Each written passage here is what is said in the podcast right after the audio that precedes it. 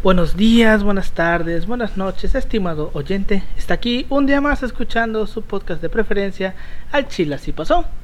Hoy es viernes, otro viernes más. Estamos aquí reunidos para hablar de otro tema histórico, relevante y vamos a hablar de algo que no podemos ver. Este va a estar interesante el día de hoy. Como toda la semana estoy aquí con mis dos colegas y amigos de la licenciatura con Ángel. ¿Cómo estás Ángel? ¿Qué onda Alberto? ¿Qué onda Yoshi? Pues aquí andamos al 100, ya listos para otro podcast y por lo que dices, ¿acaso vamos a hablar de nuestro Señor Jesucristo? Puede ser. Eh, eh, hay una parte, güey, de... Ah, no mames, estaba mamando. Este, no, no, no. O sea, hay este como una... Hay varias investigaciones sobre que Jesús... ¿Cosas paranormales? sobre- no, sobre Jesús, güey. Pero Jesús en el ámbito histórico, no como en el ámbito religioso, güey. Ah, porque- se, ok, ok. se cuenta Eh, o sea, da mucha- la o sea, mucha gente creen que, del este, arte. O sea, Sí. mucha gente como que, eh, bueno, estudiosos consideran que como que Jesús fue como en el caso de Huitzilopochtli, güey. Que Ajá. Huitzilopochtli en realidad sí existió. Fue una persona, pero que luego el- sus, sus mismos este, seguidores lo convirtieron en un dios. Ok. Entonces, este... ¿Estás diciendo que la estás diciendo que Jesús es una construcción social? Mm, no, pero eh, es un Ahorita tema todo ahorita- muy, muy... ¿Cómo te muy- atreves, muy, Alberto? este, Así? muy raro y este, Sacrílego. está interesante, güey. Se- o sea, si ustedes buscan ahí Jesús histórico, les van a aparecer un montón de textos. Pero bueno, Ojo, es- no era blanco, chavos, ¿eh? No era blanco, no nada, más, nada más sabe, por no la pura sabe. zona, güey. Bueno, no, se- no se sabe, güey. Por sea, la pura zona. no se sabe. Podemos intuirlo, güey. O sea, podemos intuir bueno, que no. muy probablemente no lo era. Pero también le pudo haber existido la posibilidad de que se lo fuera, güey. No Fue manches, es- era morenito, era morenito. Mm, eh, bueno, eso es historia. Bueno, y con mi colega y amigo Yoshitaka López. ¿Cómo estás, Yoshi? Aquí, Alberto, ya sabes, este, me le estaba pelando el semestre. O sea, para ellos dos saben que me tocan las dos putas exposiciones el lunes.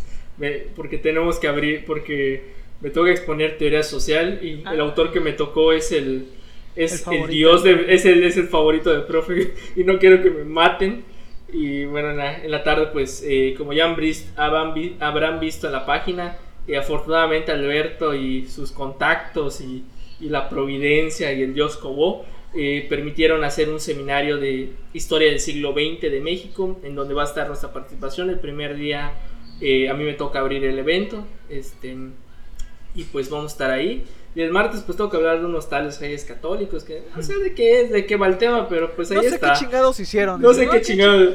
¿Qué- Pero qué pues los es- maman tanto? Pero les maman tantos, así que pues aquí estamos, pero como siempre este ya me desocupé y mi compromiso con este podcast y con y con la audiencia como siempre en este su programa Al Chile así pasó. Así es. Pues bueno, este. Como. Bueno, lo van a ver, lo se van a estar escuchando la. La semana pasada estábamos hablando de que. eh, todo dependía de esta semana sobre si se podía regresar o no.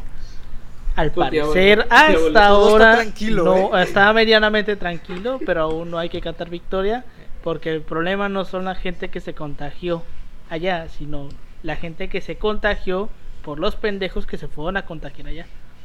O sea, Al los pendejos que como la regresaron a contagiar, pues igual a verga, güey. La India, ¿cuántos? Eh, 200 mil Sí, eh, contagios en un día, en un güey. día, en un día, En güey. un día, güey. la ¿Cómo verga. le hicieron para valer verga tan Bueno, es que rápido? también güey? ten en cuenta la densidad de la población de la India, güey. Aún ¿cómo así, vas a- güey. Son como- rápido, En un día. En un día. Sí, güey, o sea, en la India viven mil millones de personas, güey. Mil millones. Mil millones de personas, güey. O sea, una cuarta parte de la población se. se... Güey, es que Es aún una así es séptima parte de la demasiado, güey. población mundial, güey. México, por ejemplo, que estamos medio sonsos luego. O sea, ¿cuál, cuál ha sido el máximo por día de contagiados? Como 12 ¿Como Sí, 10 mil? 12 mil. 10 mil, güey. o sea, Ajá, pero 12,000, no fue sea, como que no fue un así literalmente 120. contagiar, solo como un contagio de 12 mil contagios de un día a otro, sino que fueron contagios que según eh, no estaban como que contados, registrados y los contaron por un solo día. Estaban en su registro. Ajá, estaban en el subregistro. Entonces, cuando los pasaron al registro fueron 12 mil de un putazo, pero no fueron 12 mil en la realidad, fueron menos.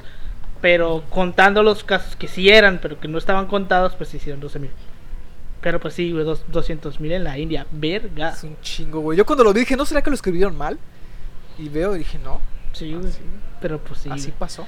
Pero pues bueno. Bueno, es que hay este, que comprender las condiciones este, materiales del pueblo de la India. Bueno, sí, la Nación neta, de-. Pues se supone que en cuanto a un poquito lo que viene siendo la sociedad o las condiciones, pues es un poquito similar a México, güey. La manera Pero más de- cabrón. Tien- Tienen más ciudades. Tienen Sí, pero el problema es que el problema es que tienen ciudades eh, estúpidamente pobladas, güey. Entonces a mayor densidad de gente, pues mayor. Ya lo saben, banda, no se reproduzca. Sí, güey. Esa imagen de. Hay una imagen que está circulando de un perrito con la cara de la tierra. Así de no te reproduzcas. Pues bueno. No sé, mi linaje acaba Este. conmigo.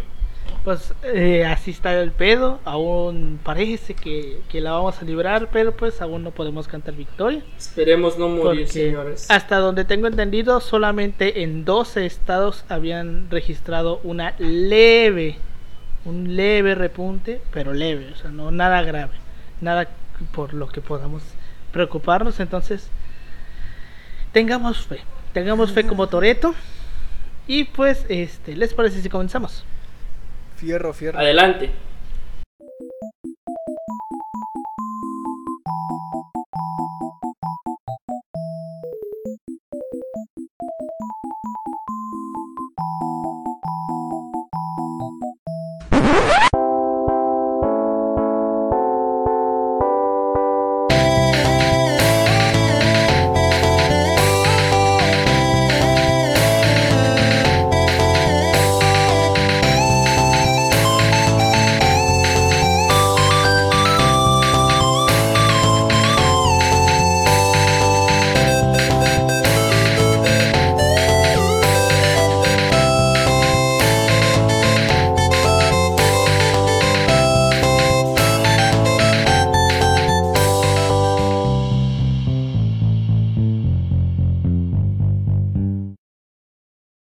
Bienvenidos a Al Chile Así Pasó, un podcast de historia mexicana y a veces mundial, donde su servidor, Alberto González, le va a contar a Ángel Paulino Chan y a Yoshitaka López una historia chusca, bizarra, increíble o surreal acerca de algún personaje, proceso o hecho acontecido en la historia. A lo largo de la historia, los seres humanos hemos pasado por diversas adversidades como humanidad. Guerras, desastres naturales, accidentes humanos y un largo y largo y largo, etcétera.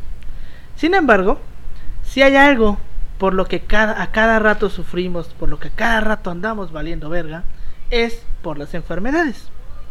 Algunas muy mortíferas, como la peste negra, otras un poco más ligeritas, como el virus del SARS, el, el del 2004. El de SARS-CoV-2. No, no, no, no, no, ese es el de ahorita.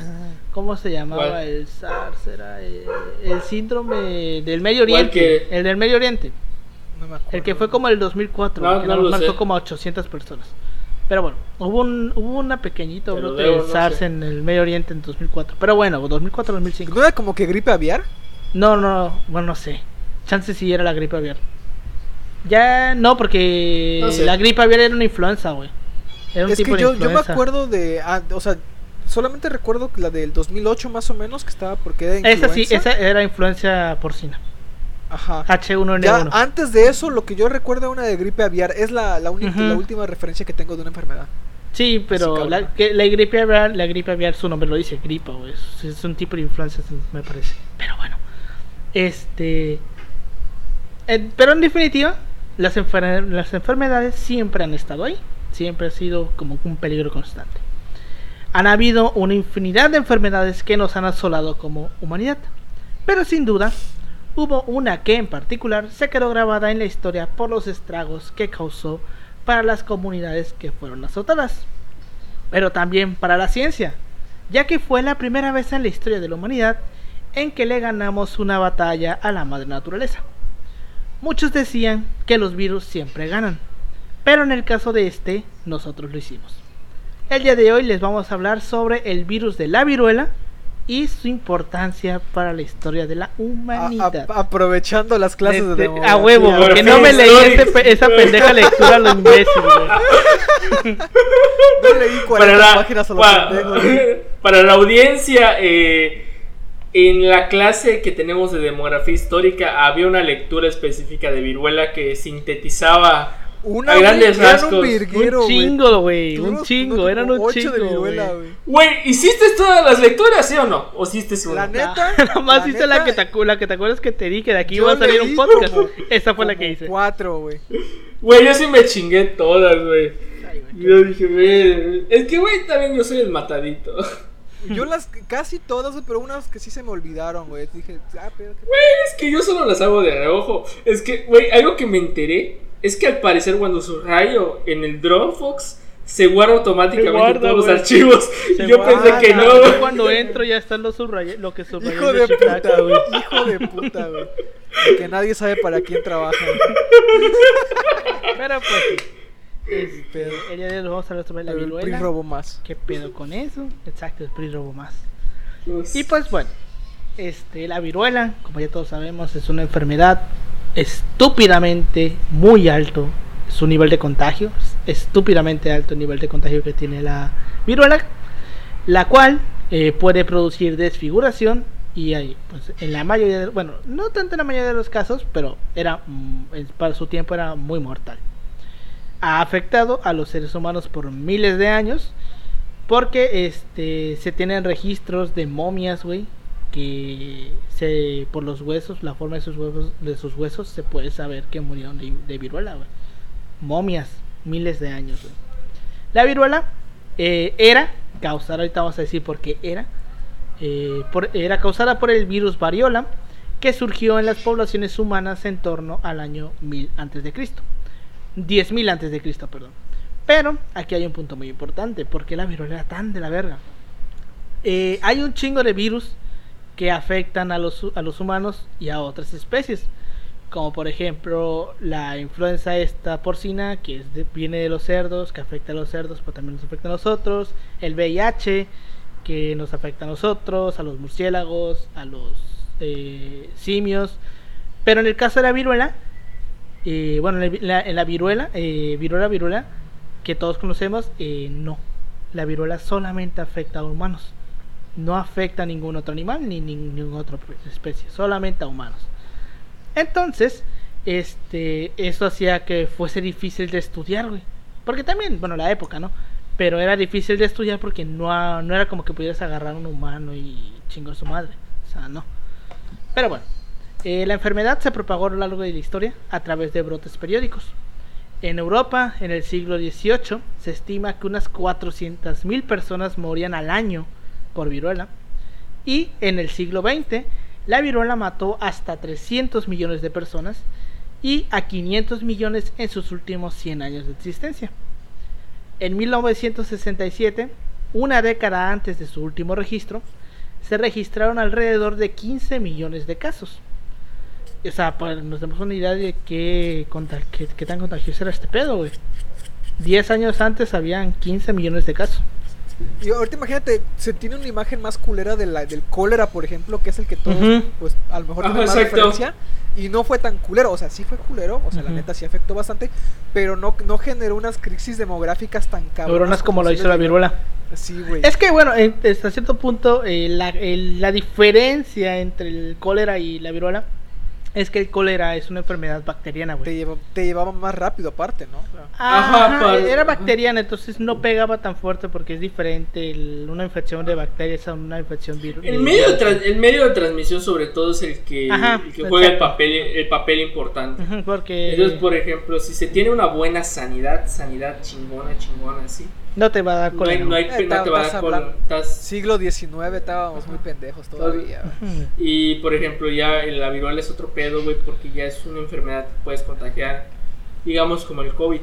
Este, que Más contagiosa que el aire, COVID. más contagiosa. Me digo- digamos que yo voy a ver a Paulino por, porque le voy a dar unas, unos libros, güey, y lo puedo contactar, lo, lo puedo contagiar de viruela, así de cabrón. Es Ajá. la enfermedad. Y duraba un chingo aparte, viva la, el, virus, ¿no? Era endémica, era muy endémica. ujú, Ahorita vamos a ver. endémica, endémica para la audiencia es que vive mucho tiempo. Sí. O sea, que se da mucho tiempo. O que ya está. Que Eh. no se va a ir, bastante. Ajá, es como una gripe. Ajá, como ejemplo, la gripa es una enfermedad en- endémica. Porque la gripa siempre va a estar, nunca, nunca se va a ir. Pero bueno, este, los primeros síntomas de viruela solían aparecer entre los entre 10 y 14 días después de contraer la infección, o sea, dos semanas. Durante el periodo de incubación, que era de 7 a 17 días, te ves, te veías y te sentías sano y no podías contagiar a otras personas. Pero ya una vez que terminaba este periodo, eh, se daba la aparición repentina de los signos, que eran parecidos a lo de la gripa, porque este es un gran pedo, güey. Las enfermedades que se que parecen a la gripa, güey, son un pedo porque uno cree que tiene gripa, güey. Y no se cuida, no sé. No, casi, Con casi. Hansen, bueno, pero es que el COVID, este, Ah, como te provoca la tos, güey. pero- Por ejemplo, la tos no es algo muy común de la gripa, o bueno, por lo menos de mis gripas. Yo casi nunca tengo tos cuando tengo gripa. güey. Pero este, por ejemplo, la, la tos este no es un síntoma muy recurrente en gripas. En una gripa normal y corriente no es normal. Por ejemplo.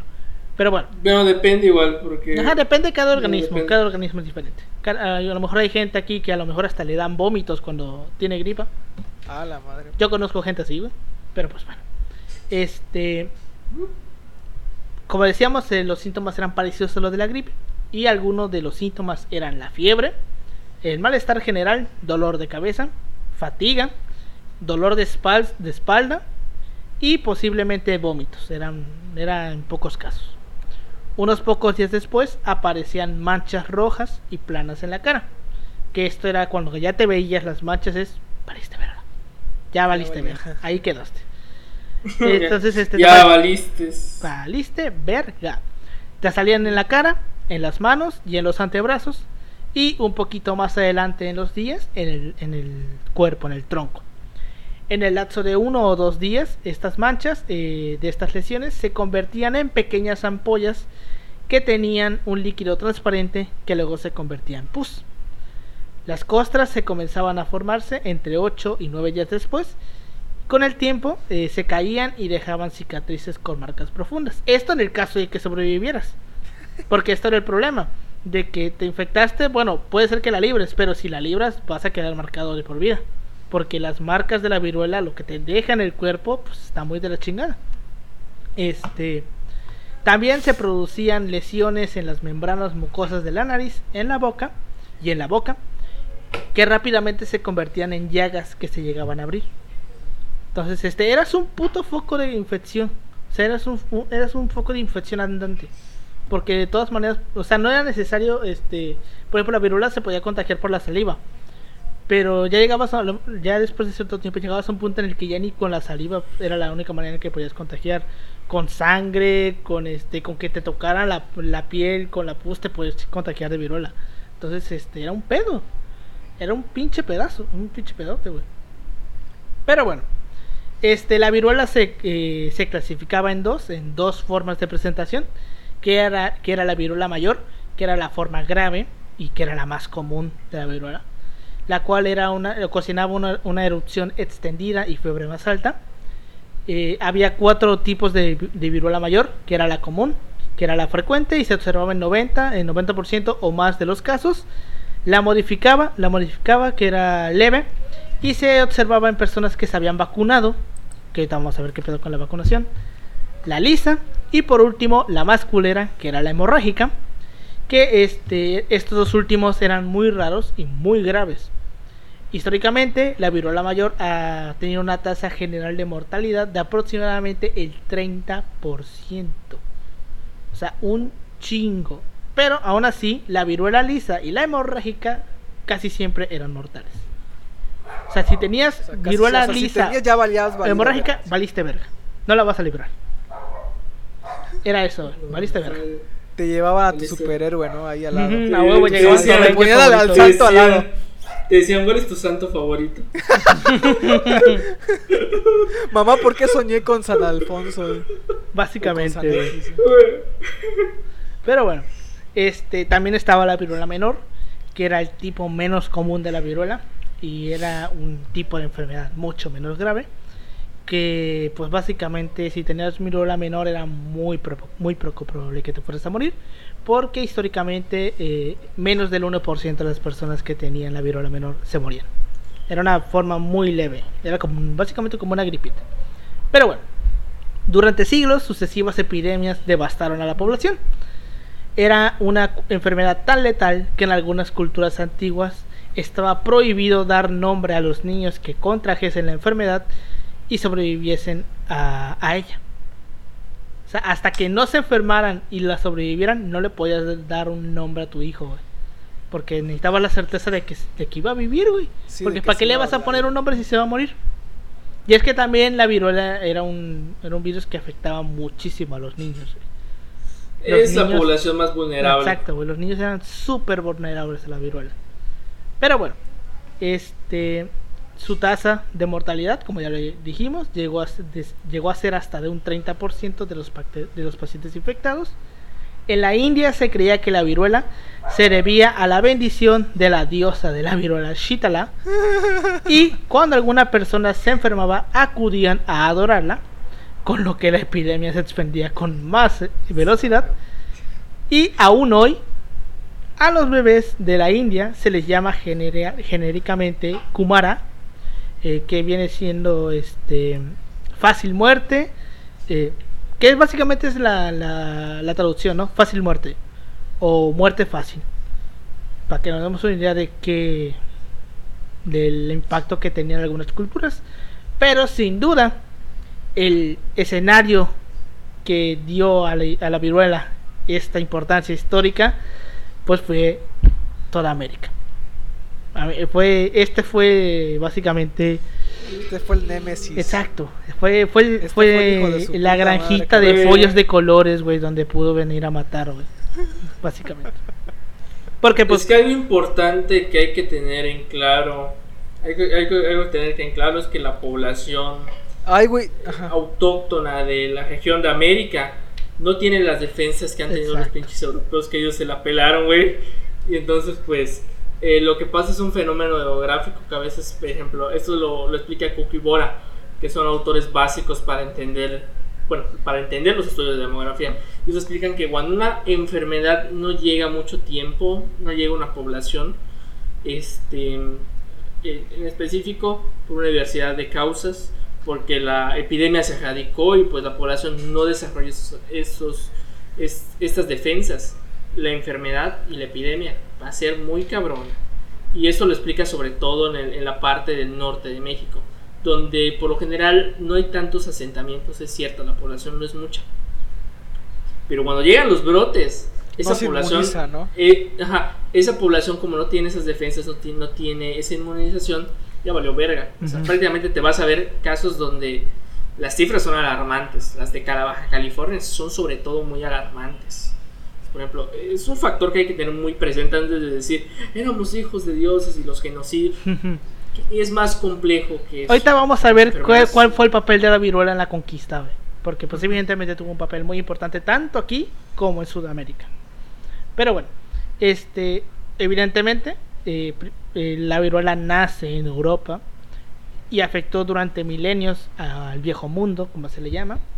Pero durante la conquista de América fue contagiada por los recién llegados a los indígenas, que como dice Yoshi, carecían totalmente de defensas ante esta enfermedad que era desconocida para ellos. Pero pues eh, no- ellos nos trajeron viruela y nosotros les dimos sífilis. ¿Cómo? Este, ellos- ellos, nos trajeron viruela, pero nosotros nos- le- les dimos sífilis. Ah, la madre. Ellos se llevaron la sífilis de aquí para allá, güey. O bueno, esa es la un- teoría que se tiene, güey.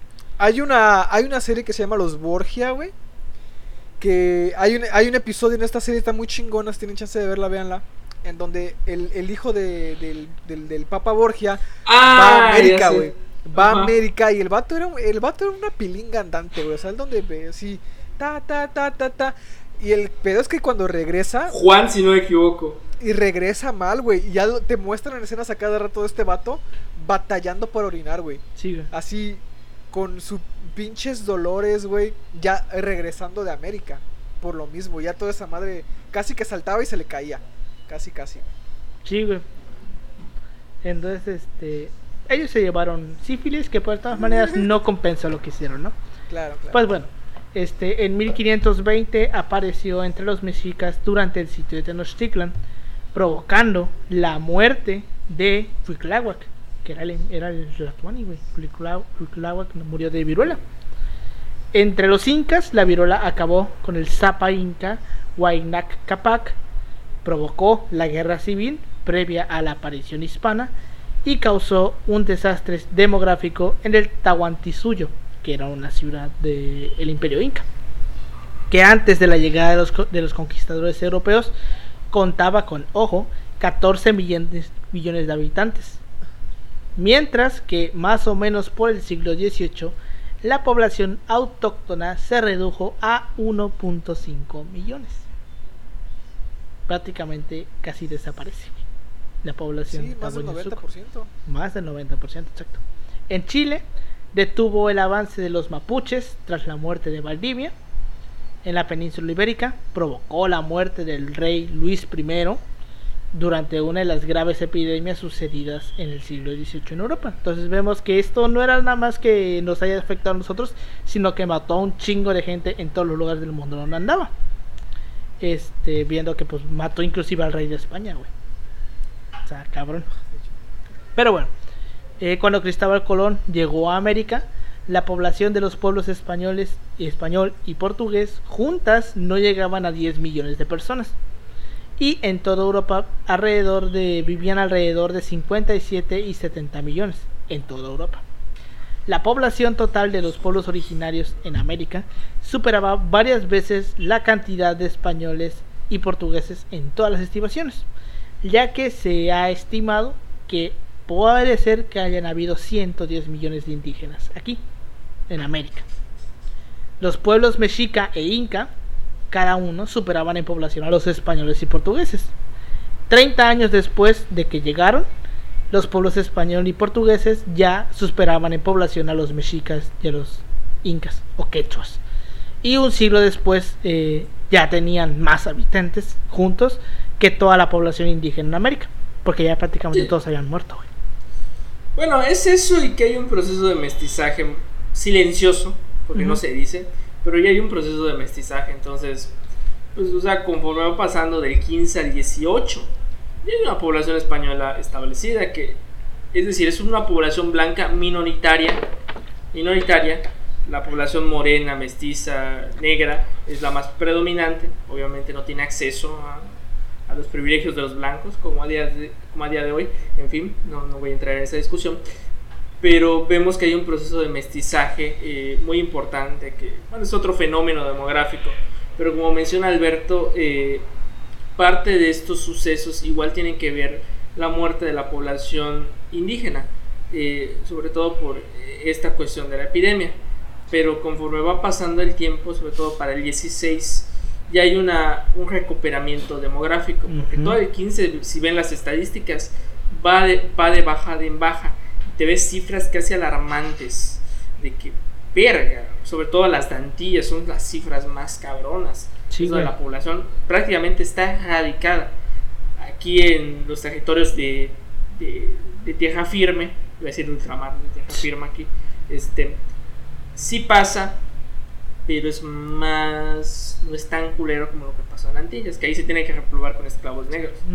Entonces, pues ahí vemos este, estos matices que hay que hacer este, para su próxima conversación en las pedas. Así es. Igual, algo muy importante, güey, y es que no pensar que los vatos venían ya predispuestos a contagiar. Eh, eh, tenían virus, o sea, es que es como que una parte de la mentalidad de alguna de la gente es decir, ah, es que vinieron a contagiarnos, como que estos vatos dijeron, voy a ir a América a contagiar, a contagiar raza, güey. Voy a hacer como hacen ahorita los del COVID, que se ponen a lamer verduras, güey, y las dejan ahí en las... ¿Viste que a uno lo procesaron en Argentina? Sí, qué bueno, güey. Al Chile, qué bueno, güey. Eso es ser muy mierda. O sea, ellos piensan que llegaron así y no, güey. O sea, los vatos venían aquí a, a ver qué agarraban, güey, a ver qué, qué, qué, se llevaban, porque venían a eso, a, a, conseguir riqueza. Y obviamente, cuando vieron que se les estaba muriendo toda la gente, dijeron, ah, la verga, ¿y ahora quién va a hacer todo el trabajo? O sea, tampoco fue algo así que, que, se, que se alegraran. De hecho, de hecho, se legisla la parte de que. no me acuerdo exactamente, es una política residencial.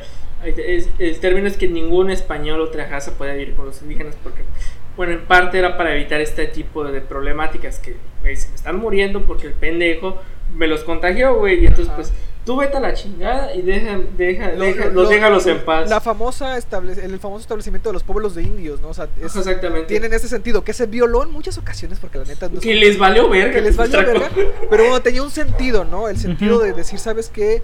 Manténlos aparte porque estos vatos son susceptibles a enfermedades. Y otra, y ¿sabes qué? Creo que tiene mucho que ver, güey. A los, eh, que se maneja el término de guerra bacteriológica, que está pésimamente usado, güey. Yo lo oí en muchas clases decir eso. Ah, es que hay una guerra, y también en la televisión. Es que hay una guerra bacteriológica, vato. Una guerra, una guerra significa que hay dos, dos oponentes, uno tratando de vencer al otro, ¿no? Ujú. Y en ese sentido, la, la guerra bacteriológica no existe porque nunca se usó como un arma para tratar no de la población. Ahorita vamos no a ver qué usen esa palabra, güey, se ven muy Ujú. pendejos. güey. Sí, güey, al chile sí, no, no, no hagan, no usen eso. Pero pues sí, este, como dice Yoshi, el, el punto que hizo que los españoles dijeran verga fue justamente lo que pasó en el Caribe, más que nada en la española, porque es el primer lugar donde llegan y los españoles casi casi matan a todos, güey, de alguna u otra manera, ya sea porque los esclavizaban, porque los estaban de la verga o porque se morían por las enfermedades, que se quedaron sin gente, güey. Y tuvieron que empezar a traer este, esclavos de África. Por eso es que la población de Haití, de República Dominicana, bueno, más que nada de Haití, eh, son mayoritariamente negros. Bueno, en Haití también luego sucedió el problema de que llegó Francia y empezó a volver a traer otra vez esclavos. Que ya que en República Dominicana no pasó porque ya República Dominicana se quedó como española. Pero este también los franceses se pasaron de verga en Haití, ese es otro, es otro tema. Pero pues sí, básicamente, gracias a lo que pasa en, en la española es que los españoles dijeron, verga, hay que hacer algo. Y pues empezaron a crear estas leyes para proteger a los indígenas y bla, bla, bla. Que al final muchas veces se pasaron por el, por el culo, pero que pues vaya, ahí estaban, ¿no? Pero bueno, como todos sabemos, o como todos debemos de saber o deberíamos de creer, el historiador estadounidense Charles Mann dice que España no habría vencido al imperio eh, mexica si, mientras Cortés construía las embarcaciones, Tenochtitlan no hubiera sido arrasada por la viruela en la misma pandemia, que posteriormente también asoló a Tahuan- a Tahuantinsuyo, que también era, la, pues ya lo vimos, ¿no? La gran ciudad que inca que perdió al menos la tercera parte de su población a raíz de la, de la epidemia, que también pues se llevó al Tlatuani y Cuitlao. O sea, sin la viruela los españoles ni de pedo eh, hubieran vencido al imperio mexica, no lo hubieran vencido. Pues bueno, Hubieran escuchado en los árboles hablando en agua. Más o menos lo mismo pasó también con los incas, que los derrotó Francisco Pizarro en 1531. Y la primera epidemia de viruela fue en 1529. Y mató también, como ya lo dijimos, al emperador Huayna Capac, que era el padre de Atahualpa.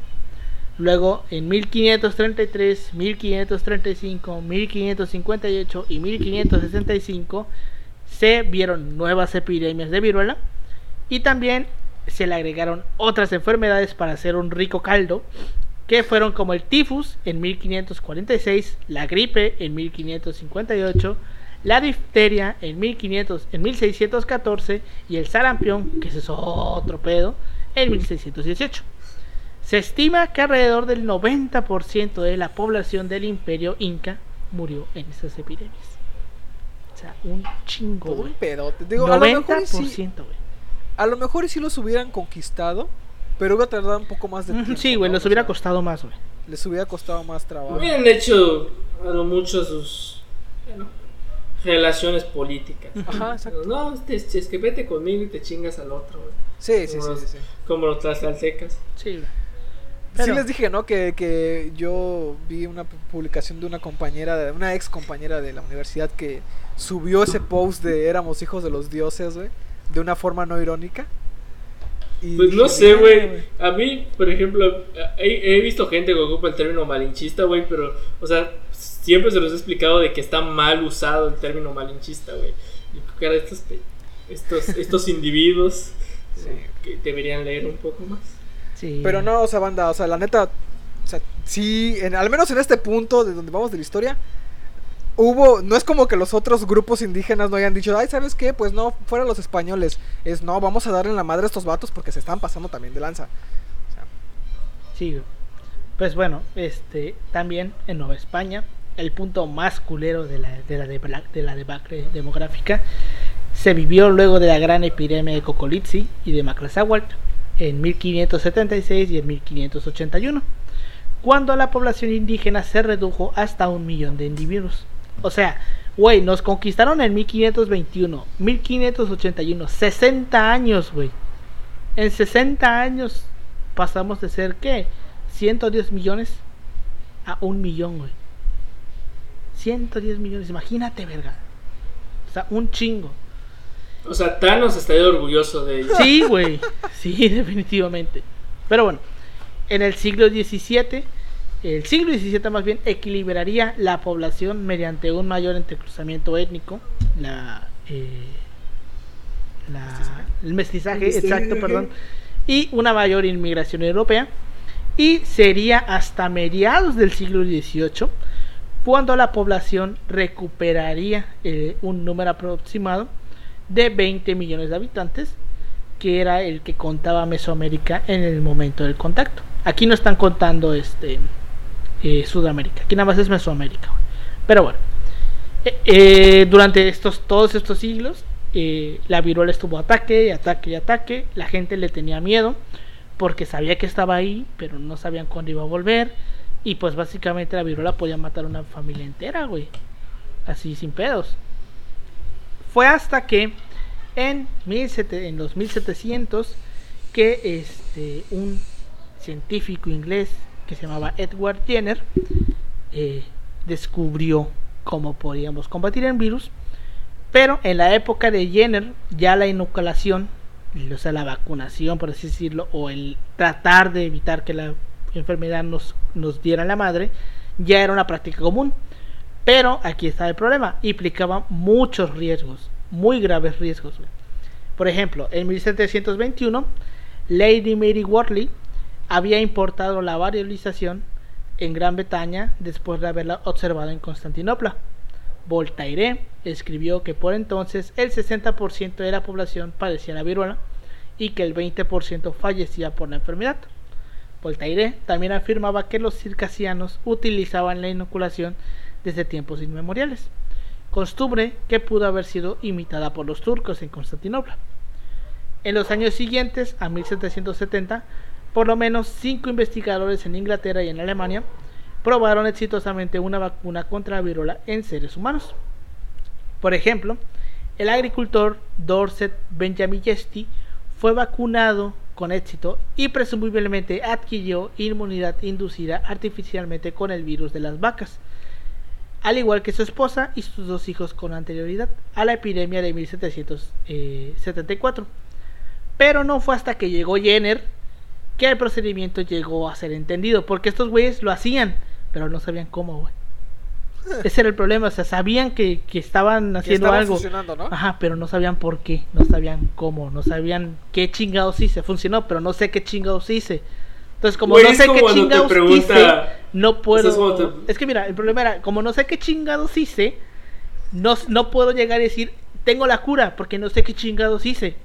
O sea, funcionó, pero no sé qué chingados hice. Ese era el problema. Es, como cuando, es como cuando sacas bien tu respuesta de matemáticas. Dices, profe, ¿cómo llegaste ahí? no sé, o sea, no sé qué chingados hice, exacto. Y le dices, mira, carnal, la mente, la mente es un arma muy poderosa.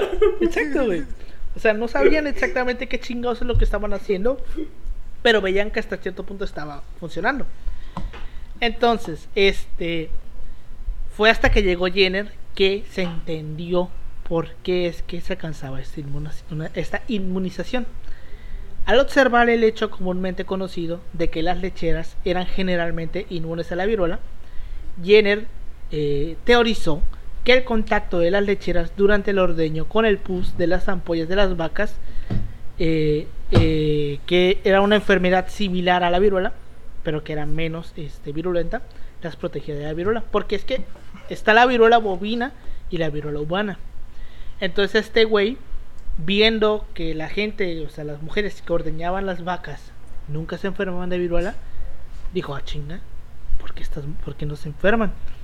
y, y teorizó que este, si sacábamos el virus de las vacas y lo inyectábamos en humanos, podría ser que ese humano no pudiera infectarse de viruela.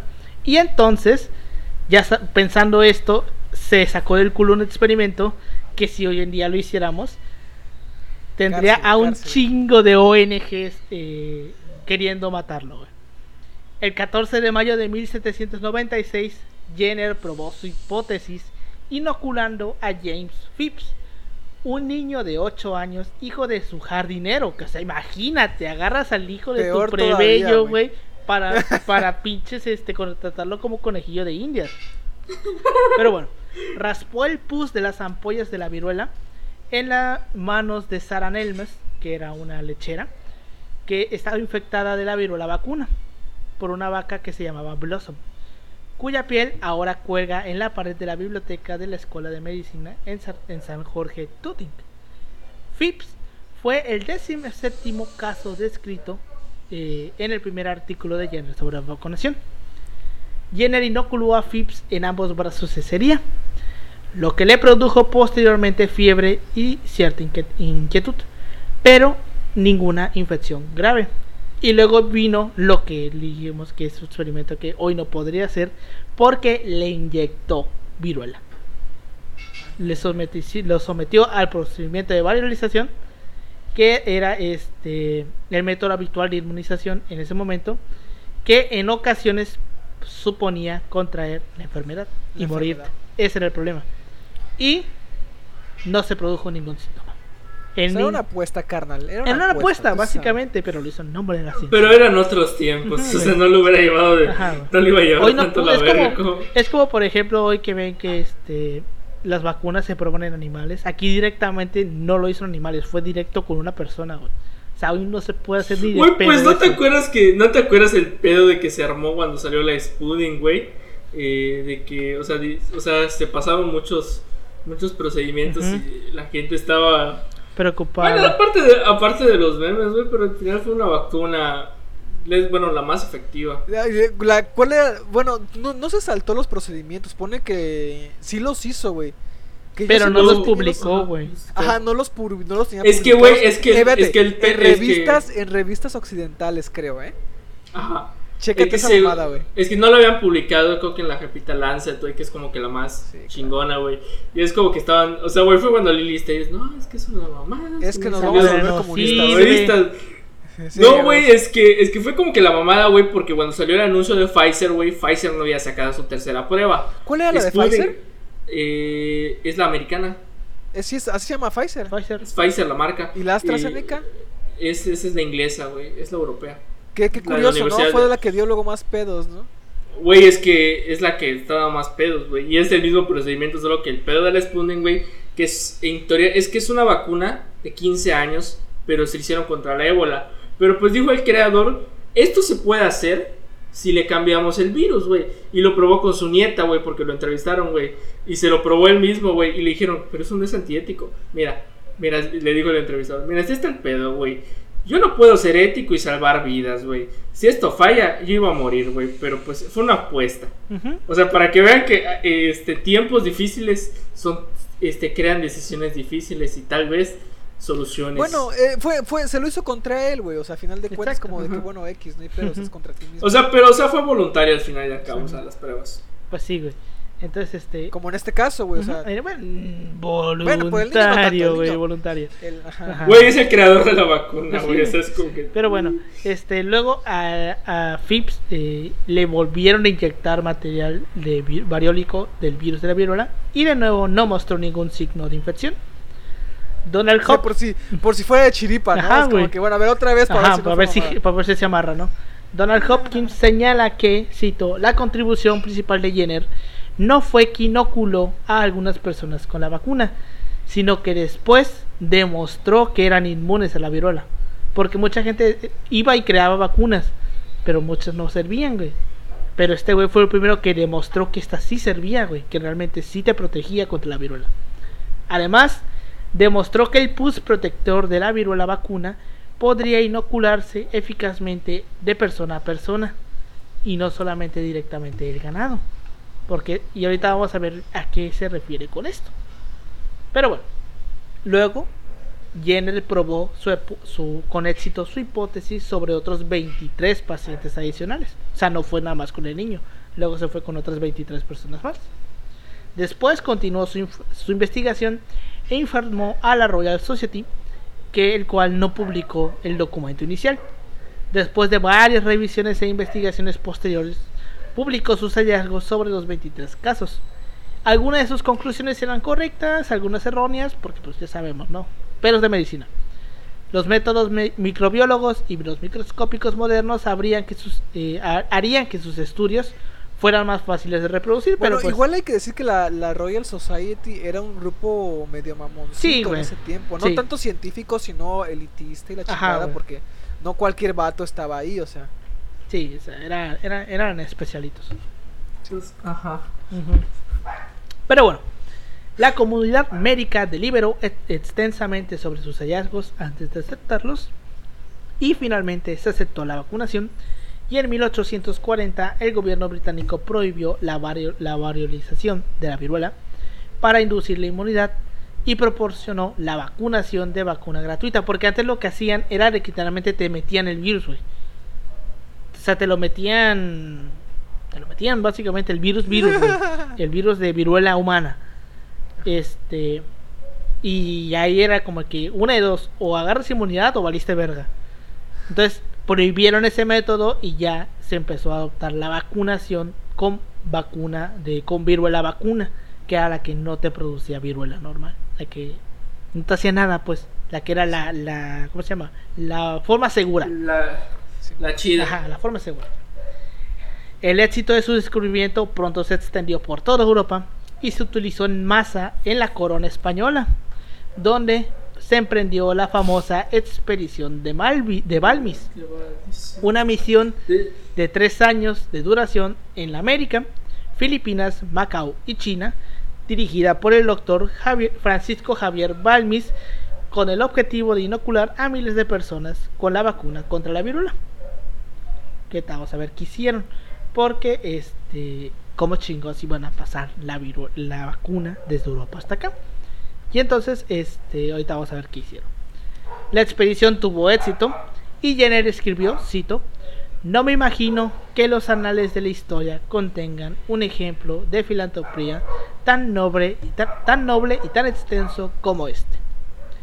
Napoleón Bonaparte, que en ese momento estaba en guerra con la Gran Bre- Bretaña, hizo vacunar a todas sus tropas y, a petición de Jenner, liberó a dos prisioneros de guerra ingleses y les permitió regresar a sus casas. O sea, básicamente fue como que te doy la vacuna, pero deja que esos dos güeyes se vayan a sus casas. ¿No? Pero bueno, Oye, ¿y ¿cuánto, ¿cuánto ganó Jenner por este pedo? ahorita vamos a ver. En eso estamos. Aguanta, hijo, aguanta.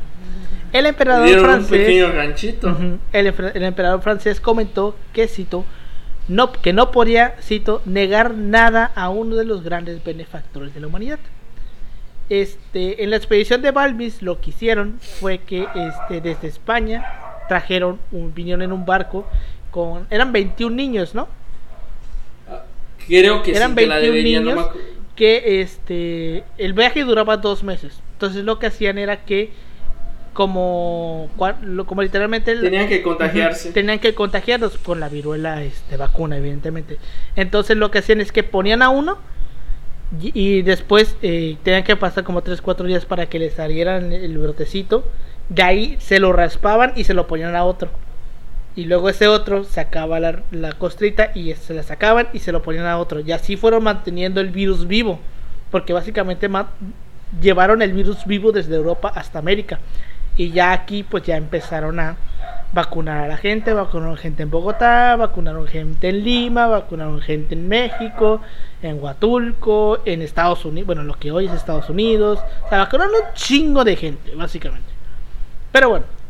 Este, como Cuestión igual no fácil, ¿eh? Exacto, Porque no era nada fácil, güey. teniendo que ver, si- o sea, ya imagínense este pedo, que para qué tan qué tan qué tan cabrón tuvo que estar la situación que los mismos curas, güey, los mismos em, obispos salían a decir, ¿sabes qué? Esta madre es un regalo de Dios, por favor, vacúnense a la verga. Ya, güey. Ujú, O y aún así había gente igual, que no quería. Igual, igual Y, pesaba, pesaba la institución de que la expedición la mandó el rey. Entonces, eso tenía un mayor peso. Sí. Entonces, a la huevo. La mandó Carlos IV, ¿no? Creo que sí. Fue Carlos IV el que manda la, expedición con Bueno, ya, ya estamos con los ya estamos con los Sí, fue Borbones, en así que- 1808, 1809 más o menos.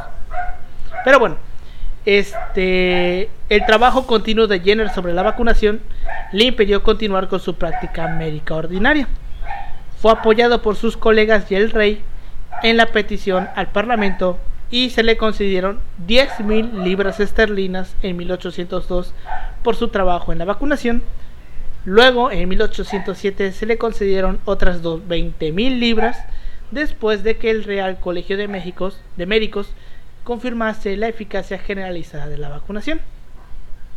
Y pues así fue como inició esta idea, la primera vacuna de la historia que fue la de la, la influenza. Y este, y pues sí, evidentemente cuando se crea la vacuna, así como ahorita había gente que no quería vacunarse, porque estaba el pinche mito de que es que te provoca cáncer, que Ajá. este, ¿qué más? Que Que te, te vas a volver como. Ajá, te puedes poner comunista. Todos los mitos pendejos que escuchen sobre la vacunación existían antes.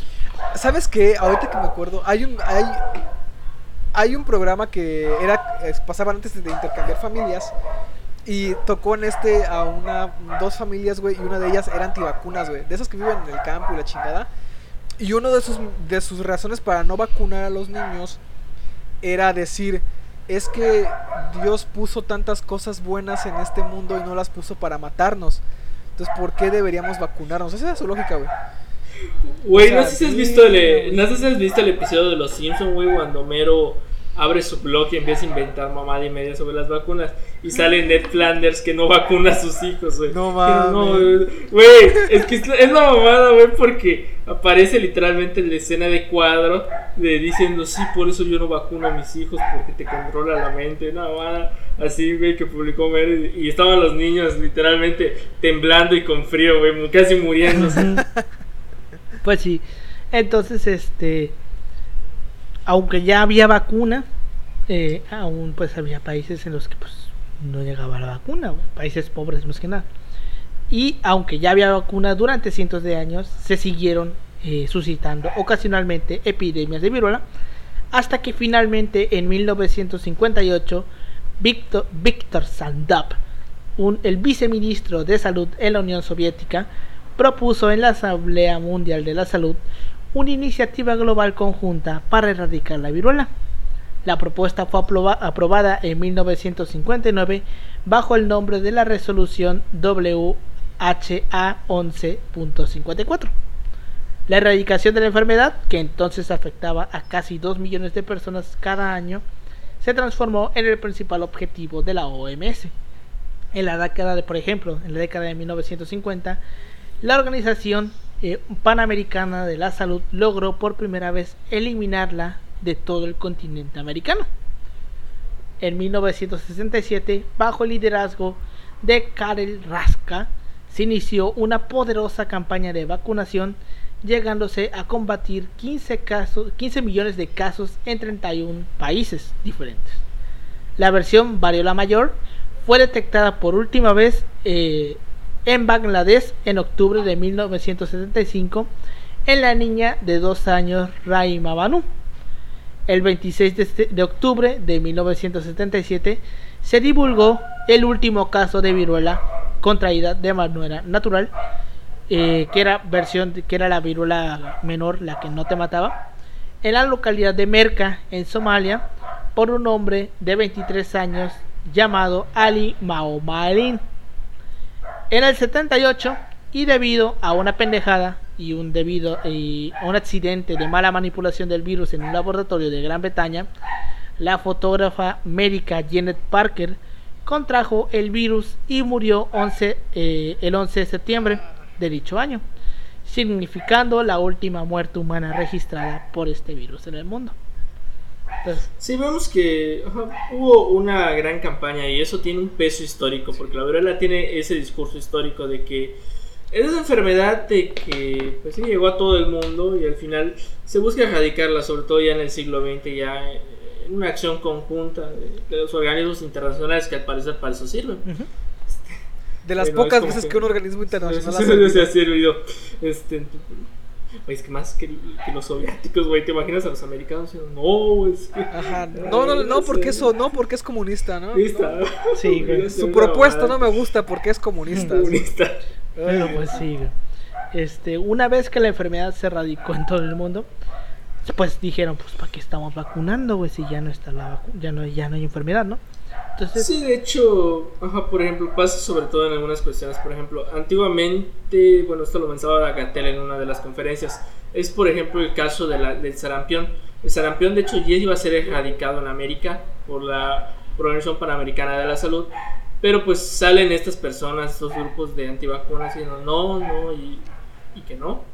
Y eso hace que rebrote el virus de- del sarampión. De hecho, creo que hubo casos de rebrote, pero Sí. sobre todo en Europa En Europa. En Europa y creo que uno que otro caso en que estuvieron llegando eh, llegando este extranjeros con el virus a México. Entonces, por ejemplo, vemos que bueno, el papel de las vacunas tiene un peso histórico muy importante. Eso evi- evita demasiadas muertes. Eh, O sea, no es un capricho que te que en el pinche INSS te tengan, te tengan que vacunar sobre la influenza. Es una cuestión muy importante. Que yo tenga doble vacuna porque mi mamá perdió la, la cartilla de vacunación tiene, tiene historia, historia real. Por eso, es, por que afortunadamente mi sistema inmunológico es, es, es muy fuerte y muy rara vez eh, me da una gripa, bueno, me da una gripa, una alergia de un día a lo mucho, pero es una gripa, algo así que me tire, tire, no, porque tengo un chingo de vacunas. Entonces, por ejemplo, es como que, es como que tiene un sentido la vacuna en sí, que es inmunizar y evitar muertes. Entonces, este mismo discurso eh, es el que se busca dar en el caso de la ajá. Cada que alguien dice, no, porque la vacuna te hace mal, la chingada. men- un espíritu europeo americano se revuelca en su tumba. Y es que ahorita, ahorita más que nada estamos viendo el discurso de que hay gente que ya está vacunada y se sigue enfermando. Es como de que, güey, la vacuna no evita que te enfermes, evita que te pinches, mueras. El objetivo no es evitar que te enfermes, el objetivo es que no te mueras. Entonces, sí, te puedes enfermar, sí, pero no te vas a morir. Ese es el, mal- ese es el, Eso- efe- ese es el objetivo de todas las vacunas. eh. Realmente, por ejemplo, la vacuna de Sinovac tiene como el 50% para evitar la infección que realmente es como que el mínimo que aceptable. Entonces la vacuna de Sinovac realmente no es una vacuna para evitar que te enfermes, es una vacuna que evita que te mueras porque la, la eficacia para cuadros graves es el 97%. Entonces evita que te mueras. Ese es el maldito punto, que te mueras. Que no te mueras. Por ejemplo, la de Pfizer, por la de Pfizer tiene como 93% de evitar la infección. Es así, eh, mayoritariamente evita que te enfermes. Pero el hecho de que te hayan puesto Sinovac no significa que, que sea una mala vacuna. Porque realmente el objetivo es que no te mueras. Te puedes enfermar. Como las sí. vacunas de la influenza también. Ajá, güey, o sea, por ejemplo, la vacuna de la influenza, influenza, va, a güey, haber, va a haber en todos putos lados. güey. Se vacuna cada se año. vacuna esa es cada año porque pues año. como el pinche virus de la influenza muta cada puta año, cada, cada puto rato, güey. Este, todo eso se tiene que estar vacunando cada año. Pero bueno, este, como ya lo estábamos diciendo, este se suspendió la vacunación después de que se erradicó. Y este, porque pues ya no había necesidad de prevenir la enfermedad, pues que ya no existía. De hecho, es como que lo que mencionan los autores que trabajan eh, este tema de demografía histórica. Eh, bueno, sobre todo el colectivo que ha hecho Chantal en- con el Colmich, que en el, este, esta red demográfica de historia eh, nacional, eh, bueno, sacan en conjunto este libro de viruela y, por ejemplo, inician en la introducción diciendo, eh, la viruela es tal vez ese virus que si resurgiera, sería catastrófico. Ahorita vamos a ver qué pedo con eso. Ahorita vamos a ver qué pedo con eso. Eh, exceptuando por las reservas en dos laboratorios. En donde, bueno, exceptuando en dos laboratorios, el virus de la viruela está eliminado. No existe. Solamente hay dos muestras del virus. Dichas muestras se mantienen en estado criogénico en el Instituto Vector de Novo, Novo- Novosibirsk en Rusia y en el Centro de Control de Enfermedades de Atlanta en Estados Unidos. Qué curioso, ¿no? Que sí, que dos países, que dos superpotencias que en algún momento estuvieron en guerra tengan el virus por ahí. Bueno. Grupos de biólogos han insistido en eliminar ese par de muestras para venir que para prevenir que por un accidente no deseado alguno de, alguna de ellas salga del estado de congelación en que se encuentras. Alguien más piensa en Resident Evil cuando Ujú. escucha ese pedo. Sí, güey. La, la primera película. La primera peli, güey. No mames. Pues sí, güey, esto, es- esto de eliminar el virus no se ha llevado a cabo debido a que, como estábamos comentando hace rato, el virus como tal nunca fue entendido por completo y se sabía muy poco sobre la manera en la que mutaba. Pero aunque y aunque se encontró la vacuna, se logró dar con la vacuna, pues su elaboración se hizo de manera empírica. O sea, también Jenner cuando hace la vacunación eh, realmente sí te cura, te evita la influenza, todo, la influenza, la viruela y todo. Pero realmente Jenner no sabía por qué evitaban la viruela. Sabía que funcionaba, sabía que tenía algo que ver con la viruela vacuna y, y la viruela humana. Pero realmente no sabía, pues como hoy por ejemplo, ¿no? Que sabemos que la vacuna sirve porque la inyectas y el ARN y todo eso. O sea, realmente no sabía por qué, cómo funcionaba, pero funcionaba, chinga la madre, que era lo importante. Entonces, este, realmente no sabía Jenner cuando hace la vacuna, no conocía la estructura del virus o su manera de infección. Entonces, este, por eso es que se decide conservar estas dos únicas muestras. Porque, por ejemplo, ahorita cuando se inició la, elaboración de las vacunas, lo primero que se, que se publicó es cómo chingados está estructurado el virus. ¿Cómo es el virus? ¿Por qué? qué- ¿De qué está conformado? Y a partir de eso hicieron la vacuna. En este caso no. Sobre todo, sobre todo hay que decir que el papel de China Ajá, fue porque China para las- las liberó, vacunas. liberó el genoma del virus. Lo dejó a libre para que todas las personas del mundo que pudieran elaborar una vacuna. En este caso no, porque realmente él no estudia el virus, él no se pone a ver el virus y dice, "Mm, probablemente con esto. No, él realmente lo, se lo saca del culo, güey. Por la casualidad de que ve que las, lecheras no se infectan, teoriza eso, de que la viruela de las vacas podría prevenir la viruela de, la- de los humanos. Pero realmente no sabe por qué pasa esto. Sabe que pasa, pero no sabe por qué.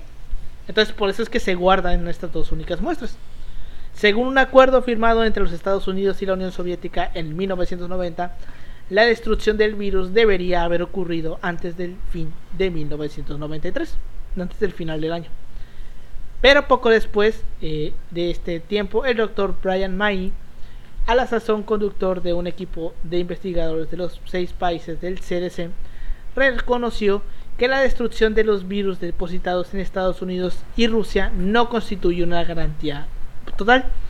Porque cito, siempre es posible que un virus de la viruela haya estado deliberadamente conservado en algún lugar del mundo por gobiernos o grupos sociales con el fin de contar con esa arma biológica. Porque aquí uno pensaría que la, la- un arma biológica es como que, wow, algo súper futurista, algo muy de esto y re- muy de estos tiempos y realmente no. Hay registros de épocas de la, de la Edad Media, en tiempos de la peste, que ejércitos, que bueno, sabemos cómo estaban constituidas las ciudades medievales, ¿no? Que eran pinches murallas, güey. estaban amuralladas. Entonces, cuando había una guerra, pues la gente se amurallaba en su ciudad y desde ahí la defendía. Y los que estaban afuera, pues tenían que entrar adentro, güey. Pelarse. Exacto. Entonces lo que hacían los de afuera era que si alguno, por ejemplo, de ellos se moría por peste, lo ponían en una catapulta, güey, y lo lanzaban adentro de la Lo ciudad, güey. ¿Por qué? Porque aparte que se iba, se iba, se iba a hacer mierda, güey, el cuerpo cuando, con el impacto. Dato güey. curioso, los, mongol, los mongoles fueron pioneros en usar la, la guerra Sí, güey. biológica. Entonces, Eso es, eso es guerra biológica, hijos Eso de eso es guerra- No, no, ni tanto, porque realmente los de dentro no estaban sacando, güey. Pero bueno, entonces lo lanzaban, güey, eh, ya el cadáver y se hacía mierda dentro por el impacto. Y eso era un foco de infección, güey. Entonces la gente que iba a limpiarlo se infectaba y empezaba a infectar a los demás. Y los de afuera, pues ya prácticamente nada más tenían que esperar a un ratito, unos Las meses. moscas, güey. las Imagínate, güey. que moscas, las, moscas, ratas, güey. Todo eso, pues nada más tenían que esperar unos meses a que la a que la peste empezara a matar a la gente para poder entrar y chingarse a todos. güey. Y esto nada más, esto es en el tiempo este medieval. También en épocas de la Segunda Guerra Mundial hubo un japonés que se llamaba, creo que Hiro Inshi o algo así. Este, que básicamente era un doctor que trabajaba para el emperador que se dio cuenta que podía tirar esporas de enfermedades, güey, a las ciudades. Y, y usaba esos, esas esporas o esporas, no eran esporas, eran como que... Era... Básicamente podía tirar enfermedades, básicamente. Pero eh, también el vato Transmitir. Ajá, las podía transmitir en lugares en específico. Pero también el vato, algo de lo que hacía era que las tiraba, pero también las estudiaba y empezaba a hacer vacunas para esas enfermedades. Entonces, cuando lo agarran, el vato, ya prácticamente lo querían matar, güey, porque el vato mató un chingo de gente, güey. Usaba a los chinos como esclavos, güey, como conejillos de indias para probar sus experimentos. Ah, de hecho era parte del Escuadrón 401. Creo no que sí, se llamaba el Escuadrón 401 de Japón. Dato curioso, nunca, nunca pagó, güey, porque se fue con los gringos. Exacto, es lo que iba a llegar. ¿Por qué? Porque cuando lo agarran, el vato, ya lo iban a querer, ya lo querían matar y el vato dice, aguanta. Tengo vacunas para esos virus. Y los gringos dijeron, verga, porque ellos no la tenían, güey. Y entonces estaban, güey, lo matamos Diciendo, y tiramos esa Steven, información que probablemente pues, nos pueda servir tanto para vacunar a nuestra gente como para toda la humanidad. O le perdonamos la vida y nos quedamos con esa información. Y al final le perdonaron la vida, güey. No lo sentenciaban a muerte. Eh, ¿Cómo no? Era el Escuadrón 401, me- que, como dice Sí. Ahí hay un podcast que de leyendas legendarias que habla sobre él, güey. Está muy cabrón, güey. Muy cool la historia. Pero pues güey, estaba muy, mierda la, historia, güey. Sobre todo lo que hacía con los chinos, güey. Porque este los, los, los, los que agarraba los usaba, güey, para sus experimentos vinculados. Pero bueno, este aunque el doctor Mai y su equipo abogaban por la destrucción del virus, este mismo reconocimiento es el principal ar- argumento usado por el doctor Wolfgang Hocklick y su equipo, y su equipo compuesto por investigadores estadounidenses, rusos y británicos de la Universidad de Duke para oponerse a la destrucción del virus. Cito, la destrucción del virus aislado bajo vigilancia en los laboratorios de Atlanta y Moscú no quita la amenaza de la viruela en el mundo, porque así como apareció una vez, puede volver a aparecer otra vez. De hecho, recientemente se ha constatado la existencia de cepas del virus congeladas en, momia- en momias siberianas de fallecidos por la enfermedad. Entonces, Es decir, que hay que tener mucho cuidado. Hay que tener un chingo de cuidado con eso. Con respecto a la erradicación de la enfermedad, hay un efecto que no parece deseable que se guarden muestras del virus. La inmun- la- ¿Por qué? Porque la humanidad no solamente ha perdido ya la inmunidad al virus, sino que tampoco tiene ya la memoria genética. genética. Entonces, sentido, ¿eh? ante un eventual escape o un ataque biológico, el tiempo de reacción de la industria farmacéutica y la consecuente vacunación no sería lo suficientemente rápido como para evitar la muerte de cientos de millones de personas. Entonces, o sea, tenemos la vacuna, sí, pero no la vamos a poder usar tan rápido, no va a dar tanto el tiempo para producirla para todos. Entonces, sí van a morir un chingo de gente.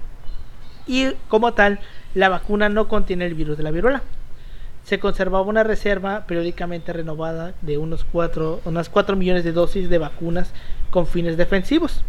Pero después de 2001, con los ataques terroristas, el gobierno de Estados Unidos tomó medidas para que hubiera una existencia suficiente de vacunas como para vacunar a toda su población. Y aún la siguen teniendo, güey. O sea, si los. Estados Unidos, si quieren, pueden vacunar a toda la gente de su de Estados Unidos para la viruela, güey. Porque pues el- está ese miedo, ¿no? De que puede haber un cabrón que vaya a estas momias siberianas, güey, extraiga el virus, güey, y lo use como un arma biológica, güey. Banda, nunca, nunca se queden tumbas, dejen que los Exacto, arqueólogos güey. hagan el trabajo. Exacto, no- nunca se queden tumbas. Güey, de hecho, ahí- ahí- ahorita que me dices tumbas, saquear, güey, me acordé que hubo una ciudad maya que, que trabajaron un grupo de investigadores, güey, y se los chingó el virus. Era como un virus, no, me acuerdo exactamente el nombre, pero que terminó matando a todo el equipo. Ay, cabrón. ¿Qué, may- qué ciudad era? No me acuerdo, pero estaba en el sur. Es muy de Estaba videojuego, en ¿no? Centroamérica. De, de- de historia de Indiana Jones, güey. No, pero sí lo creo, güey. No, sí, claro, güey, claro que lo creo, pero... Digo, suena muy a historia de, de cine, güey, o de videojuegos. Definitivamente. Pero bueno, este, esa fue la historia de la viruela. Está muy cabrón pensar que un día de estos pudiera volver. Porque puede volver, güey. Y te- ten por seguro que tarde o temprano lo va a hacer, güey. Lo va a hacer, güey. Tal vez no nos toque verlo a nosotros, pero lo va a hacer, güey. Y pues, este... Eso será un problema de, los- luz de ajá, mañana. exacto. Será un problema de los habitantes de la Tierra del futuro, güey. Si es que sigue existiendo, claro. Este, pues sí, güey. como está diciendo Yoshi, ¿no? De lo del caso del sarampión, vacúnense chingada madre, porque el sarampión sigue presente aquí por la gente que no se quiso vacunar, güey. Porque también el sarampión lo hubiéramos podido erradicar, güey, por la gente que... Pero la gente que no se quiso vacunar siguió ahí, güey. Y esos son los que siguen teniendo el virus. Este, igual hay otra, hay otra enfermedad que está erradicada porque hay, es la viruela y está otra enfermedad. Pero La tuberculosis, no, creo. no, no era la tuberculosis, era algo de las vacas. Ah, ya sé cuál dices. Era algo de las Pero vacas, no me acuerdo cuál era. Pero ¿Mónica? no, no, no. No, no, esa es la de la gata. Este, No, ajá. Este, a ver. este sí, se, creo que es igual. Sí, es una enfermedad que salía de las vacas, güey. Pero no me acuerdo exactamente cuál es. es Yo que me acuerdo que era algo de la vaca Ujú. loca. algo así. Algo así, güey. Pensé lo mismo, güey. Pensé lo mismo de la vaca. Enfermedades erradicadas. Sí, güey, este. Pero es, es la viruela y otra más, güey. Me acuerdo que son dos. Bueno, por lo menos de, viro- de enfermedades de con virus, güey. Este, a ver. Ahí sí te mentiría, güey. A ver, infer- erradicación de enfermedades infecciosas. Wikipedia. Ah, Una buena fuente. por supuesto. Para ponerla en la A ver, dice, hasta Sí. ahora se han erradicado, erradicado dos enfermedades. La viruela y otra que afecta a una gama de este vacas, que es la peste bo- bovina, güey. Ah, la bobina, Ajá, la peste bovina. güey.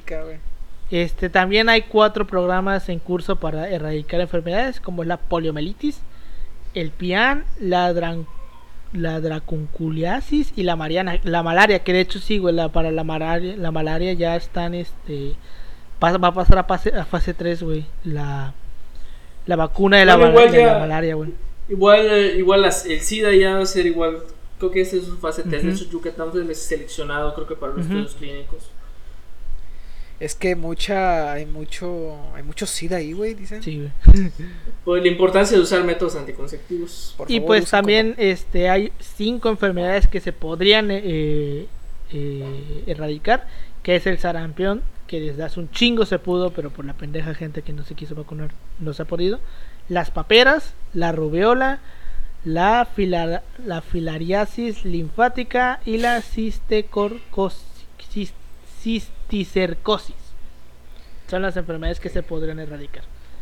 Entonces, este, Cuando vayan a su médico, Vacúnense, vacúnense. Es muy importante. Y pues con eso llegamos al final de este episodio. Opiniones que tengas al respecto, Pau, de este pedo. Pues que esto no- nos, nos da idea de lo trascendental que, que son estos tipos de métodos. No entiendo la gente que no se quiere vacunar, güey. Porque no es nada más algo de ahorita, eso lo venimos diciendo mucho en las clases, ¿no? O sea, no es un pedo de ahorita. Es un pedo del mismo perro momento de que inician las vacunas, güey. Entonces, ¿cómo le explicas a la gente de forma, de forma sencilla? Bueno, es que la hay, güey. Incluso hay forma sencilla, güey. No soy doctor, no soy científico. Pero pues sí hay formas sencillas de explicarle a la gente por qué debe vacunarse, güey. De cuáles son los beneficios y cuáles son los mitos.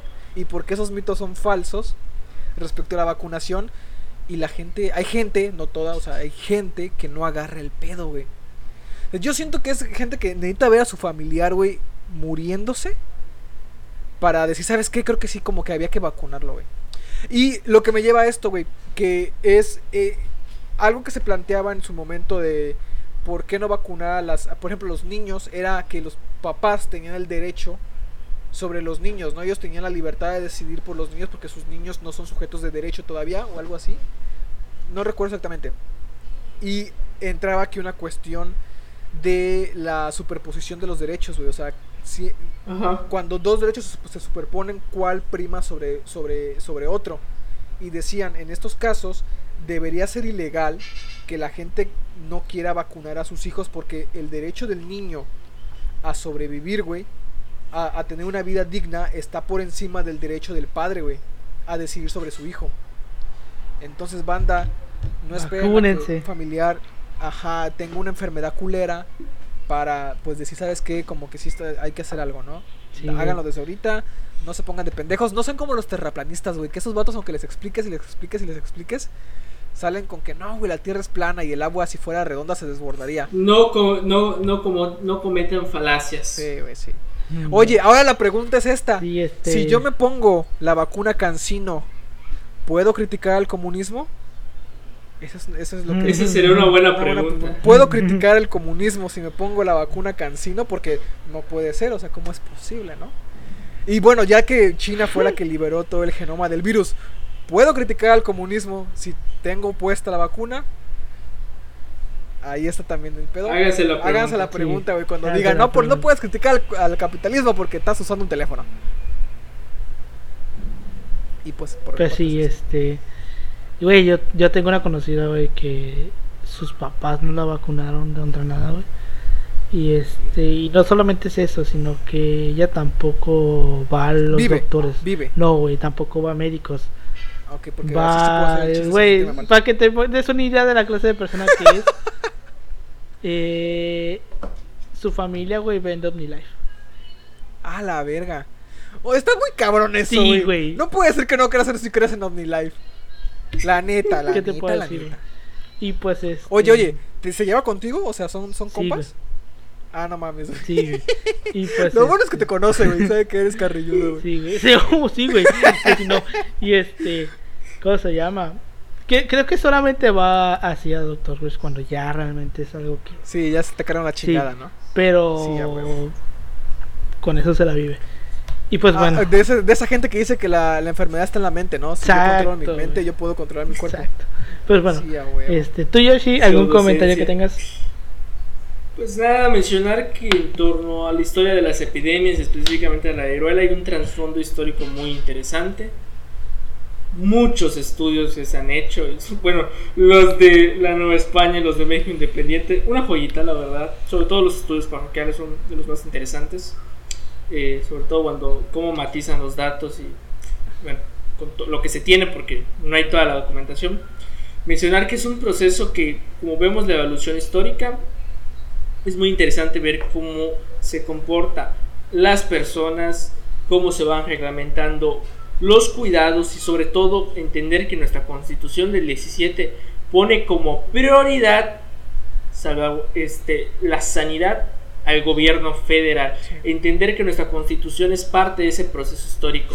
Y no porque el gobierno federal te viene a decir, tienes que imponer la vacuna y tu gobernador está haciendo mamadas, es un pendejo.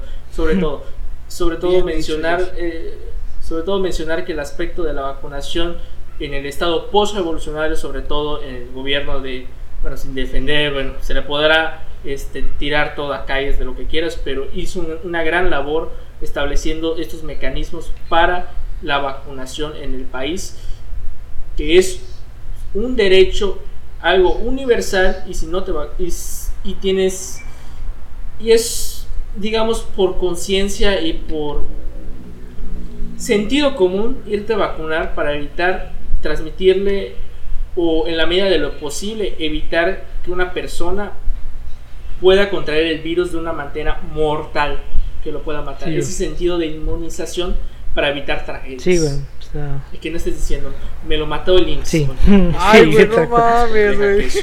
Sí, o sea, sí, o sea, lo, lo volvemos a repetir, o sea, con las vacunas que están saliendo ahorita, sí, hay casos de, por ejemplo, el presidente este de Argentina, güey, que se puso la Sputnik y que se contagió. Sí, hay casos de gente ya enfer ya vacunada que se sigue enfermando. Sí, pero es que reiteramos, el punto de la vacuna no es evitar que te enfermes, es evitar que te mueras. Ese es el punto de la vacuna. No que no, o sea, si te enfermas, pues bueno, se te puede tratar, porque realmente se te puede tratar. El punto es que no se te complique y no termines muriendo, porque ese es el punto, güey. O sea, el punto no es evitar que te enfermes, es, que- es evitar que te mueras. De hecho, entender que de hecho los- las notas que están saliendo, el porcentaje, si las ponemos en términos reales, es muy bajo comparado, compara- comparado al- a, los, a los beneficios que tiene la vacuna. Es otra cosa que hay que Sí, o tener sea, básicamente, es cierto, este- tiene, tiene. No, sí, continúa, continúa. tiene efectos la vacuna, tiene efectos la vacuna, pero Como cualquier vacuna, güey. como cualquier Exacto. vacuna. güey. Una. Sí, o sea, este, básicamente es así, sabemos que pues hay vacunas que ahorita están teniendo pedos como Astra, que también esta, la de Johnson Johnson también está teniendo pedos. Y pues Ajá, sí, o sea, pedo. básicamente tanto jugarla no vacunarte como vacunarte es una lotería, güey. Porque si le echas a no vacunarte, pues está el riesgo latente de que te, de que te dé COVID y termines muriendo. Y el vacunarte también está el riesgo latente de que tengas una reacción. Pero es mucho menos probable que tengas esta reacción a que te contagies de COVID. Entonces, los dos son una lotería. Pero es más segura jugar a la lotería de la vacuna que jugar a la lotería del COVID. güey. A que puedas aguantar la Sí, la porque aunque te dan Entonces, efectos este, secundarios, no te- probablemente no te mueras por el efecto secundario. También era muy probable, es muy poco probable que tengas efe- que tengas efectos secundarios graves que te puedan llevar a una, a una muerte. Sea, sí hay efectos secundarios, inclusive la vacuna de la, de la influenza también tiene los efectos secundarios, güey, de que básicamente te da gripa, güey, cuando te ponen la vacuna de la influenza. este, pero pues de todas maneras es- no te vas a morir, güey. Muy, o sea, si nos ponemos en tipo son 70 personas eh, por 100 personas en 15, 16 millones de personas que ya se han vacunado con AstraZeneca, güey, ¿cuántas son en porcentaje? ¿Cuánto es el porcentaje, la, la probabilidad de que puedas estar entre estas 70 personas? O sea, es ridículamente bajo. Pero bueno, con eso llegamos al final de este episodio. A nosotros nos pueden encontrar como arroba así pasó podcast en todas nuestras redes sociales, en Instagram, en Twitter, en Facebook. A mí me pueden encontrar como arroba Emanuel56 en Twitter y en Instagram. A ti, Pau. A mí como Ángel Paulino Chan en Facebook y en Twitter e Instagram como Pau-3cc. A ti, Yoshi. A mí me pueden encontrar en Instagram como yushtaka.2807. Sale. Y pues, este, muchas gracias por habernos escuchado.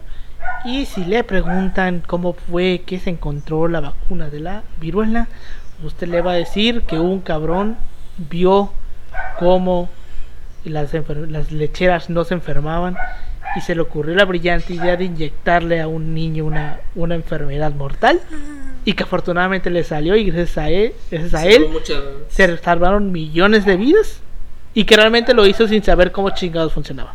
Y que al Chile así pasó. Esa es la historia de cómo se, cómo se creó la vacuna de la viruela.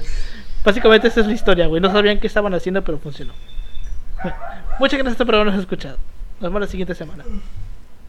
Nos vemos. Nos vemos, chicos.